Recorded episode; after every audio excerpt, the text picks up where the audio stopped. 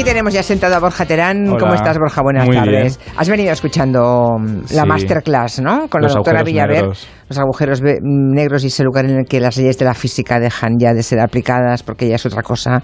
Que el viaje es como en el Ministerio del Tiempo, ¿no? Cuando vemos las estrellas al pasado. Buah. Bueno, Sí, exacto. Mm. Miramos, cuando miramos por un telescopio estamos mirando al pasado porque la luz aún no ha llegado. claro. Bueno, ha habido momentos en la charla con la doctora en astrofísica que yo me colapso, que es el verbo de moda hoy. El verbo es colapsar. Es buenísimo. sí. que es lo que ocurre con toda la materia y todas las estrellas finalmente acabarán colapsando. Bueno, enseguida hablamos con Borja Terán, pero es que ya les avancé antes, que hoy teníamos, pasaría por este estudio un momentito, nuestro queridísimo Juan Luis Arzuaga, paleantropólogo, nuestro paleantropólogo de cabecera. Eh, él fue el que dio la segunda tanda de masterclass en este programa. Estuvo aquí, creo que fue en junio, ¿no? Pasado, cuando vino a presentarnos Vida, la gran historia. Profesor Arzuaga, buenas tardes. Hola, que hay? Muy buenas tardes. Y como los oyentes se quedaron enganchados a lo que contó el profesor Arzuaga, porque claro, tener a Arzuaga en la radio dando clase, oiga, pues una de dos, o estás en la Complutense y le tienes como profe allí, o estás en la radio y tienes la suerte de pillarle los lunes. Como todos ustedes, buena parte de ustedes pidieron que volviera Arzuaga, porque tenían, nos han quedado algunas dudas. Yo estoy lleno de Pocas. dudas. Yo, pues yo Pocas. tengo montones, o sea, pero espero compartirlas. Pues claro. Compartiendo las dudas se siente uno mejor. Pues sí, ¿no? Claro. la, la verdad. Sobre Menos todo, solo. Sobre todo porque estamos en un mundo en que todo, todo, el día, todo el día estamos hablando de política, Sí. que es un mundo que solo tiene certezas. Exactamente. Es tremendo. Todo es mentira, Sí. pero aparentemente todas son certezas. Bueno, pero es que efectivamente la ciencia, la ciencia surgió cuando alguien eh, reconoció su ignorancia. Es decir, eh, eh, yo suelo decir que una universidad es un lugar que está lleno de ignorantes. Que saben que lo son. que saben que lo son y como son ignorantes, pues eh, aspiran a saber. Pero es que hay que empezar, hay que partir de- del reconocimiento de la ignorancia. Ya saben que Juan Luis Arzuaga eh, codirige la Fundación Atapuerca, que es director científico del Museo de la Evolución Humana de Burgos y además, como decíamos, es catedrático de la, de la Complutense. Pues esperamos dentro, creo que se acaban las masterclass con la doctora Villaver en dos lunes más. Tenemos dos sesiones más. Le, le esperamos a casa vuelve por Navidad casi. Claro, ¿no? claro, y además enlazamos con ella, porque es, es el otro origen, el otro gran origen, es el origen del universo y su historia, y después viene el origen de la vida y su historia. Claro, claro, claro. Todos son cifras. Las cifras de la paleontología son mareantes, pero todavía son asumibles. Las cifras que estamos manejando con la doctora Villaver, yo casi no las puedo aprehender. ¿sabes? Pero sin embargo, yo, yo pienso que lo, que lo que realmente importa, para lo que de verdad importa, podríamos hacer como todos los chamanes cuando hablan de la historia del mundo y de la tribu, ¿no? Me vale con aquel hace mucho, mucho tiempo, Sí. cuando el mundo era joven, cuando el mundo era un niño. Mm. Con eso es suficiente para entender lo que ha pasado. Que por cierto, hoy he sabido que el Sol está a mitad de vida, más o menos. Sí. ¿eh? eh, Calcula que está en un momento de madurez. está- está- Pero eso es importante. En plenitud, mitad de la vida. Eso es importante porque la especie humana, eh, si la historia del Sol y de los planetas son un libro, nosotros hemos aparecido hacia la mitad del libro. La mitad. Es, es interesante, no al final del libro, como se suele pensar, no al final del tiempo o de la historia, Ah. sino hacia la mitad. Y, Había margen todavía para que apareciéramos. y- y dudo sinceramente que lleguemos a estar cuando llegue el final. Bueno, hay que ser optimistas, eso por, por- es casi una obligación. Como decía Karl Popper, tenemos que ser optimistas porque los pesimistas no hacen nada, ¿no? Ya, también es se verdad. sientan a mirar y hay tanta injusticia por ahí y, Y- tanta necesidad que no, no nos queda más remedio que, que creer o, o que convencernos de que podemos hacer algo para cambiar las cosas. Y de momento hoy viene al liceo por sus 20 años, ¿no? Eso mismo. Bueno, me han invitado y estoy encantado porque tenía unas ganas enormes de, de, de, bueno de asistir a una ópera en el liceo y bueno es uno de mis pequeños sueños o sea la vida está llena de pequeños sueños Y ¿no? hoy, va- vas a cumplir uno entonces. pero uno de los sueños de los importantes Bueno, además. estupendo. Pues profesor Arzuaga, te esperamos dentro de dos lunes para seguir aprendiendo y disfrutando. muy bien será un placer Muchas gracias. placer.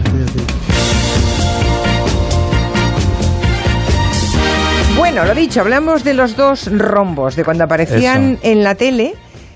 Que no era éramos- era mucho No, después. era nada. Ahora parece que era tapuerca. Sí, pasado pero no, no ha pasado tanto. Media hora ha pasado. Los que éramos niños entonces, porque tú de esto ya no te acuerdas. No. Los que éramos entonces niños, cuando salía el sonido y la imagen de los dos rombos, Sí. sabíamos que teníamos que irnos a la cama.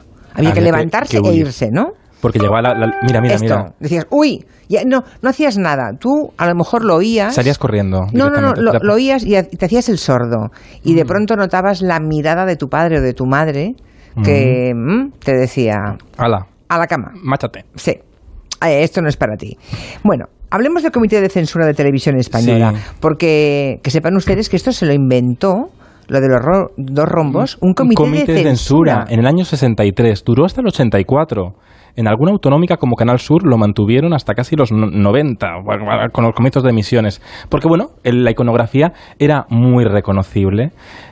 Al final los dos rombos daban esa posibilidad en un tiempo que no teníamos libertad de hacernos creer que podíamos elegir, ¿no? Nos daban la posibilidad de elegir. Así hablaba José María Íñigo hace unos años de cómo era tratar con un censor, porque en Televisión Española había un censor con nombre propio, se llamaba Don Francisco Ortiz Muñoz, le conocía a todo el mundo, era un Dios en funcionario, su gloria. un funcionario y así hablaba José María Íñigo de él. Con él no se admitía la discusión, él mandaba y punto. Pero algunas veces, como ya le conocíamos de mucho tiempo, pues yo decía, hombre, don Francisco, no crea usted, hombre, si María Jiménez es una buena chica y cuando dice eso, te voy a abrazar y te voy a estrujar entre mis brazos, lo dice con mucho, es como si fuera su hermano, es- esas cosas. Y unas veces tragaba y otras veces no. Ya. Imagínense lo que era negociar con don Francisco Ortiz Muñoz. Sí, le intentaban engañar un poquito. Fíjate que a Laura Valenzuela, por ejemplo, no le permitía nunca decir la palabra bolero. ¿Bolero? porque le parecía demasiado mm, romanticón al bolero. Ya. O sea, ¿Tú no, le creer? parecía una palabra decente. No le parecía decente bolero. La palabra bolero. O sea, ¿cómo cómo una palabra como bolero puede tener una carga Al final- obscena para una mente retorcida? Era una mente retorcida de tabús, de prejuicios, de, de miedos, de miedos a la creatividad también, ¿no? Porque mm, al final en televisión española eh, la única tenían tenían ese temor a que el espectador pillara dobles sentidos, tan importante, ¿no? Ya. Y Lolo Rico, la gran Lolo Rico, creadora de, de la bola de cristal, nos da aquí una declaración de hace unos años, una Sobre, clave sobre los dos rombos. sobre la censura, La censura. en televisión y los dos rombos y la posibilidad de elegir, de creer que tenemos libertad, pero no la tenemos en realidad. que cayó en mis manos algo que me dio escalofríos, de las cosas que me han impresionado más en este aspecto de, la libertad de expresión. Cayó un documento que, eh, que, se, que se- había entregado la dirección de televisión, de- estoy hablando del, del franquismo, había entregado a, a los directores de la- del programa, de, programas. va. Y en ese documento se decía dar la se ponían una serie de normas y me pareció la- el robo más grande que se puede hacer a las posibilidades de libertad de un ser humano, el darle la impresión de que es libre, precisamente para quitarle todas las posibilidades de, de- de serlo. Hay que entrar, hay que entrar en, la profundidad Sí. de la frase, ¿eh? La frase, de Lolo Rico es de sacarse sombrero. Está diciéndonos, cuidado, que poniendo rombos como para decir, Exacto. ahora viene una cosa que en teoría no es conveniente para los menores de edad.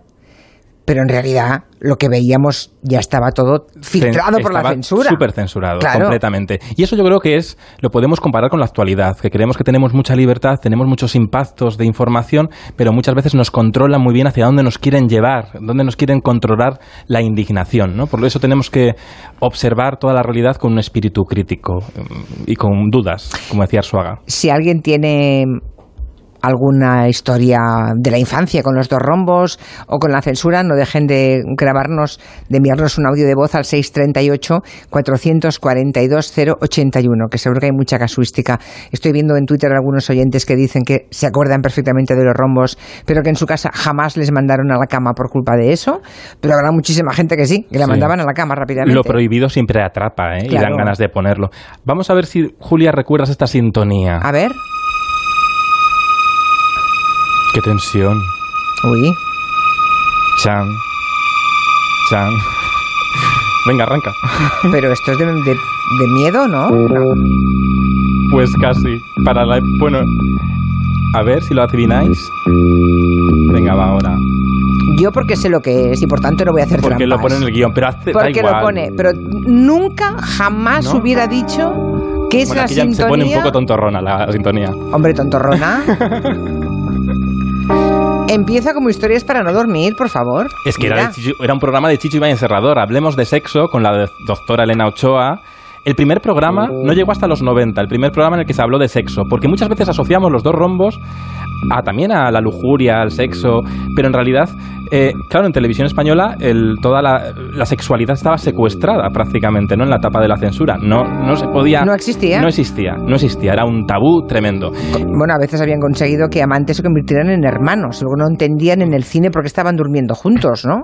O sea, unas cosas Una cosa- conseguían retorcimientos el, auténticos. el incesto, ¿no? Es que Sí, era- sí, ay, tremendo. ay, el mundo del, oscuro del, del prejuicio, ¿no? Qué daño ha hecho. Bueno, pues Chicho se atrevió, en esto también fue innovador, y se atrevió a crear un programa que fue polémico en el comienzo y que la propia Elena Ochoa empezaba explicando así. porque somos de la opinión que la información no hace daño. Lo que sí lo hace es la falta de información o la información deformada. Pues sí. Bueno, la verdad es que fue todo un acontecimiento, ¿eh? Ella, ella no se atrevía, ¿sabes que ella no se atrevía a presentarlo? La tuvo que convencer mucho Chicho porque ella tenía mucho complejo, no se atrevía a decir palabras, por ejemplo, pene, no, no lo quería decir en directo, no, no se atrevía, no, lo- no lo quería. ¿En qué año era esto? 90. 90, En el 90, ¿eh? Ya no- es 90. Ya es 90, si es que no hace Ya, nada. Hemos esto- ido muy rápido, pero es que Pero fue que esto antes de ya ayer. había pasado la movida y todo, ¿eh? Y en cambio no Eh, querían tenía- decir según qué palabras. Sí, Bueno. le, le costaba a la doctora Ochoa. Incluso, bueno, pero el programa estaba muy bien, muy bien instalado, ¿eh? porque para empezar, ¿sabes lo que pusieron a la doctora Ochoa para dar la credibilidad extra? Chicho, que era muy listo, Chicho Ibañez Serrador, la rodeó de monitores y ordenadores. Mm. Y así parecía que la cosa era tecnológica, estaba moderna. Además, eh, sí, además todo, toda la forma era como de un informativo, era todo Sí. muy serio. pero con una butaca, así un poco como la de la voz, así muy... Que dabas la vuelta, ¿no? Que Ella se movía. giraba todo el rato. Giraba. Se- Sí, pero, pero, se sí. preocupó mucho, yo diría, Chicho Bañez Serrador, de que tuviera mm, la máxima seriedad, ¿no? Que Sí. nadie pudiera decir que se, se abordaba el tema del sexo con frivolidad. Totalmente, porque había ese miedo ¿no? A- al sexo como, bueno, pues lo que acabas de decir, frívolo. Además, el programa hacía una radio- de radiografía, que siempre lo digo mal, radiografía, para el Somos Humanos, Quintanilla, a ver si hago méritos. Ha- Hacía ese retrato social de cómo éramos en ese momento y los prejuicios. Y utilizaba mucho las encuestas callejeras, que es muy curioso verlas. Por ejemplo, un día les preguntaron, salieron a la calle y preguntaron a la gente si sabían lo que era un fetichismo. Fetichismo. El fetichismo eh, supongo que se trata de una mafia, una especie de mafia, pero que el fetichismo es una cosa diabólica, una cosa pues que es, es poco, poco necesario en una sociedad humanista. La música de no fondo. lo relaciono yo con el sexo. El fetichismo no lo relaciono con el sexo. No creo que tenga nada que ver el fetichismo con el sexo. Me parece a mí, ¿eh? ¿Cree que tenga algo que ver con ello? ¿El fetichismo? Pues... Algo de feto, ¿eh? ¿El fetichismo? Pues mira, no lo sé. Así que, por favor, sí, fetichismo es una persona que hace mucho alarde de ella misma, me parece que es, ¿no? Uy, casi, narcisismo. o sea que incluso las palabras, sí. eh, que se, no, claro, se desconocían por completo. Era muy curioso, ¿eh? porque luego el Nas Ochoa, con la última declaración, hacía una reflexión y era interesante el programa. Era, Ajá. Despertaba la curiosidad y la inquietud. Yo oí por primera vez la palabra en televisión, la palabra clítoris en el en, En este- Hablemos de Sexo. Sabes que también participaban personajes públicos en las encuestas. Por ejemplo, a dos personajes que son un poco antagonistas, Jesús Gil y el director, que era entonces director del país, Juan Luis Cebrián, les preguntaron por fantasías sexuales y esto contestó. Yo lo tengo eso mucho más fácil por razones obvias, ¿no? Eh, los atléticos, por ejemplo, cuando vemos jugar al Milán, pues mm, estamos mucho más erectos, estamos mucho más potentes y seguro, seguro, seguro que esa noche alguna mujer se queda embarazada por el ímpetu de hombres que quieren lo rojiblanco. Eh, yo creo que todas las fantasías sexuales enriquecen la relación. Y una de las cosas que tienen las fantasías es que no se pueden relatar. Las fantasías son personales y, y propias de cada individuo. Mis fantasías son diferentes a las fantasías del otro. Y lo que para mí puede ser una fantasía, para el otro puede resultar una pesadilla. Nada que ver, el mensaje de ver. Jesús Gil con el de Juan Luis eh, Cebrián. Está bien eso de la fantasía, que para uno es una fantasía, para otro puede ser una pesadilla. Así que también participaban personas importantes Sí, también el público. para, mm, em, en fin, para darle yo diría que no solamente popularidad, también un cierto nivel. Un cierto nivel del programa, que al programa. final era un retrato de la sociedad. Si es que es la clave, ¿no? Es un Mm. fondo documental de, de lo que, de lo que somos y de lo que fuimos y cómo hemos llegado hasta aquí. Por cierto, que me acaban de dar la noticia de que ha fallecido Pepe Oneto. Ah, desde aquí un abrazo a toda su familia. Mm, tenía 77 años, él es de San Fernando, de Cádiz. Mm, La verdad es que tuvo, por lo visto, un, un contratiempo, estaba en, en San Sebastián, allí quedó ingresado, fue eh, intervenido, creo que estaba allí desde hace un mes y pico y finalmente pues ha fallecido por lo visto hace unas poquitas horas, así que desde aquí un abrazo a la familia de Pepe Oneto, que desde luego es una imagen también icónica en tertulias Sí. de todo tipo Bueno, en- y en en Antena todas tres las televisiones, estuvo ¿no? muy El vinculado a Antena fle- 3 sí, también, sí. eh, bueno, su flequillo yo creo que era uno de los de los modernos, ¿verdad? En su de- momento, en esos años de los que De- estamos hablando. De saber jugar con el periodismo, pero también, que es muy importante en el periodismo, la personalidad propia, el periodismo de, de autor, tan importante, Ujú. que a veces parece que todos los periodistas tienen que ser iguales, no. El periodismo... No, él marcaba diferencias Mm, incluso en su, en su puesta en escena, ¿no? Lo dicho, lo lamentamos enormemente, descanse en paz Pepe Oneto. Vamos a hablar con una mujer que después de Elena Ochoa fue la que tomó el testigo. Te tomó el testigo y te reanalizó, mm, porque es una gran comunicadora, los programas de divulgación sexual. Lorena Verdún, buenas tardes. Buenas tardes. Hola, Lorena. Yo no sé si alguna vez Lorena ha visto aquellos espacios de Elena Ochoa en algún sitio, en algún vídeo los habrás encontrado seguramente, ¿no? Bueno, he visto, yo lo recuerdo, pero yo era muy niña. Por eso te digo, si la has visto después, claro. Pero, sí, algunos he visto, no te creas que muchos, ¿eh? Pero algunos he visto, sobre todo cuando hicimos el programa en televisión española, que era más fácil acceder a esos contenidos. Alguna vez, pues nosotros al principio del programa poníamos como un resumen con vídeos de lo que íbamos a hablar y alguna vez pues, pusimos alguna imagen de, de ella. Bueno, y ahora nos encontramos a Lorena Verdún hablando de sexo en un programa de debate político, o sea, en la sexta noche. A ver, cuéntame cómo se come eso. Ay, mira, yo que sé cómo se come. Eh, yo creo que para desengrasar un poquito, ¿no? no está mal. Ya a esas horas de la noche, ya sabes, a mí, a mí me toca siempre a partir de la madrugada, ¿sabes? Ya a las doce y media de la noche me relegan a esos, a esas horas. Y bueno, yo creo que viene bien para desengrasar todo el, Sí, pero el es- contenido ese. Pero esto es un mensaje subliminal para que los políticos hagan más el amor y menos la guerra, ¿o qué? Solos. yo creo que deberíamos hacerlo todos, no los políticos solos, ¿no? Ay, pero es que están muy enfadados. Están muy enfadados. Bueno, ahora se van a poner más, ahora como están en campaña ya se van a poner más majos. Sí, bueno, la época, la época de, de los dos rombos todavía, eso sí que ya no la recuerdas, ¿no, Lorena? Tampoco tú. ¿Dónde estás, Lorena? En un túnel. No sé, se nos ha ido.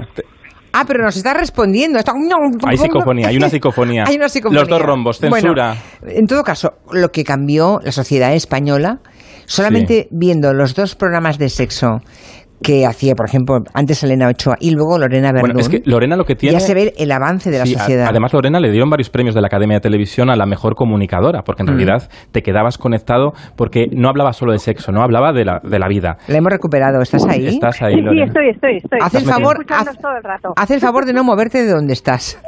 Estoy aquí paradita. Pero dinos dónde estás, yo tengo la curiosidad, quiero saberlo. Estoy en Avenida de América, tú fíjate, qué Ah, cosa bien. más absurda. Vas a coger el bus ahora, ah, ahí en, el- en la No. terminal. Me cogeré, no, no, no, no, estaba trabajando, estaba trabajando y he salido a la calle para atenderos porque Bien. estaba grabando una cosilla. Ya. Pues sí, me estabas diciendo, A ver, tú El enorme cambio, ¿no? Sí. El cambio social que, que Sí. denota solamente cómo se aborda el sexo en la televisión en nuestro país. sí, sí, sí, hombre, hubo un... en- cuando nosotros ya hicimos el programa hubo un cambio muy grande y ahora evidentemente pues es, es totalmente distinto, pero también te voy a decir que creo, eh, igual me equivoco, ¿eh? es una opinión personal por el trabajo que hago y demás, creo que hay una especie de retroceso, creo que éramos más abiertos o eran más abiertos hace 10 años cuando yo hacía el programa de Dos Rombos o de Me lo dices o me lo cuentas en Telemadrid, que ahora, que parece que cuesta más colocar un contenido de educación sexual en la televisión, más que nunca, te diré, más que nunca de mi trayectoria, ¿eh? Sí. Pero, no, no, no, es que ahí, ahí va, es decir, de pronto hubo una carrera, digamos, por la, por la modernidad, por la igualdad, por la reivindicación del placer, por ejemplo, para las mujeres, ¿verdad? Sí. Mm, y, y- y ese, eh, digamos, esa carrera se hizo relativamente en pocos años y muy a fondo. Y ahora de pronto hemos pegado un frenazo las cadenas tienen más miedo, por ejemplo. ¿Pero por qué? ¿O cómo Pues lo ves, no lo sé, yo no lo sé, yo no sé si es más miedo, sí, pues Uy, Ya no. se ha cortado. Bueno, Tienen miedo. vamos a ¿Cuál dejarlo. colgado? Vamos a- Bueno, pero te cuento yo cosas Cuéntame, de por Lorena. favor, sí, porque a mí, cuéntame. yo fíjate, yo creo que en la época que Lorena Verdún hizo un programa en Telemadrid que se llamaba Me lo dices o me lo cuentas y luego hizo Dos Rombos, el- había mucha gente muy graciosilla que llamaba un poco para vacilar. Ya. O eso quiero pensar yo. Porque fijaos lo que le pasó una vez a Lorena Verdún. Me masturbo muchísimo. ¿Sí? O sea, parece fantasmada, pero mm, 50 veces son pocas. Al día. 50 veces al día. ¿Y no Sí. tienes el pene un poco pelado? No. O sea, entiéndeme, perdóname que te lo diga así, pero es que 50 veces dándote un masaje, masaje en el pene, No, no, a ver, es que cada cinco minutos. En el trabajo. como Esto es- mínimo. esto No me lo creo. José, Esto no me lo creo. Esto no se lo cree nadie. Esto no, nada. Pero esto claro, no. te lo encuentras en directo y claro, Y, tienes bueno, que torear con eh, esa. Ella lo capeó, o sea, lo- Muy bien, muy sí. bien, muy bien. Mm. Y también tenía famosos. Y a veces los famosos, así antiguos, o de to- son más modernos de lo que todos creemos. O mira lo que pasó a Lorena con Carmen Sevilla. Son masturbadores para chicas. Esto es mejor con el dedo, ¿no? Bueno, una salida, salida de tono de Carmen Sevilla. Bueno, Ayer, Está muy bien, claro. Porque Carmen ¿Cómo Sevilla, que juguetes? Mejor el dedo, dice. Claro, ahí, pues con, Carmen Sevilla, pues pues eso, claro. con naturalidad. Claro, claro. Con naturalidad. Bueno, ahora hay menos programas de sexo. Sí que es verdad que en cuatro está haciendo Mónica Naranjo uno a la medianoche. Lorena está en la sexta noche de forma esporádica, no todas las semanas. Pero sí que parece que ahora los chavales están mm, tienen las redes sociales y ahí acceden a mucha información que quizás unas generaciones anteriores, pues como la mía, no lo teníamos, ¿no? Sí, pero como la información que tengan sea la del porno, Claro. vamos, mm, vamos aviados, ¿eh? ¿Tú te acuerdas eh, cómo Porque eso se es terrible. Claro, es terrible porque es una cultura machista. Completamente. eh, Irreal por completo. irreal, dañina, que genera muchas, mm, bueno, pues muchos, muchas conductas terribles. Y en, ahí creo que la educación es fundamental, y la educación en, los- en la televisión también tiene que ser importante, también actualizándola a los nuevos tiempos de consumos. Es decir, igual los chavales ya no ven la televisión como antes, pero sí que consumen mucho mm, vídeo a través de las nuevas plataformas, pues como inter- también a través de YouTube y nuevas plataformas. Pero vamos, esperar que sean las plataformas las que les eduquen, no. No. Los chicos y las chicas tienen que ser educados en su casa, En y, su casa, y en la escuela. Yo creo que la escuela también tiene un deber de formación. Totalmente. Y los medios de comunicación yo creo que también tienen que tener... eh, en este momento en el que estamos llenos de impactos y nos creemos que tenemos todo acceso a la información, hace falta más que nunca el periodismo o la divulgación procesada. Sí, exacto. Para que eh, entender mejor con perspectiva la realidad, porque si no, eh, estamos perdidos. Es que además el porno de hoy no, no- no se parece en nada al porno de hace 30 años. ¿Tú, tú te acuerdas como en los 90 hubo una generación, tú sabes cómo veía el porno, una generación? ¿Cómo? Con Canal Plus codificado. Codificado. Mira, pero- sonaba así. mira. Pero no se veía nada. No- bueno, pero la gente tiene mucha imaginación, ¿eh? Ya. Era- No, no, pero sí, había un porcentaje, no recuerdo, pero unas cifras No, no, muy curiosas. Que subía mucho la audiencia del Plus. Sí, Igual- aunque fuera codi- aunque no tuviera, aunque no pagaran, ¿eh? Claro, no, no, codificado, que aunque eran no. unas rayas que no se veía Claro, nada. que no paga- claro, la gente lo veía codificado. Es que nos gusta imaginar.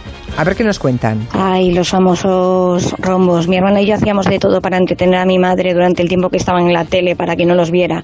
Obviamente con la complicidad de mi abuela, que siempre decía o que no se había fijado o que no los había visto. Pero claro, había según qué temas o según qué lenguaje, que eso, claro, no pasaba el filtro. ¿Sabes? En el momento que llevaba 10 o 15 minutos la película, pues tocaba marcharse. Pues a mí el programa de Hablemos de Sexo uf, me trae unos recuerdos y eso que duró poco. Me pilló con 18, 19 añitos. Estaba empezando a estudiar la carrera de psicología en el campus de Somosaguas, aquí en Madrid, y me encantaba esa mujer y lo que es la vida. Mm, se cruzaron nuestras vidas en cuarto de carrera porque me dio clase de una asignatura que se llamaba psicopatología. Era una tipa muy interesante, fue la que a mí también me dio el impulso para quererme especializar en sexología. Me cuentan en Twitter que Canal Plus decodificaba un poquitín las pelis porno porque se veía algo más que el resto de la programación. Yo no sabía esto. No sé yo, ¿eh? No sé si es verdad. No me lo creo. Pero bueno, Porque el proceso no era así. Pero no, bueno, puede ser, puede ser. en fin, de- o a lo mejor las ganas de ver hacía que viese mejor. Claro. no lo sé. Todo se hace mejor con La creatividad. historia- con la- creatividad todo mejor. La historia de los dos rombos, ¿verdad? Muy bien, pues llegamos al final Ala, de... Pues me voy. Pues vale, pues hasta la, Ala, sema- hasta la semana, que, viene. Cuando ves a Lorena Verdún, dile que... Le- los- voy a buscar la Avenida de América. Por favor, que el próximo día se quede en un sitio con mejor Sí, cobertura. por favor, si alguien ve por, a Lorena Verdún por la Avenida de América, que le diga que ya le hemos colgado, que ya Sí, acabó. Exacto, que no siga hablando. Noticias. Y el gabinete.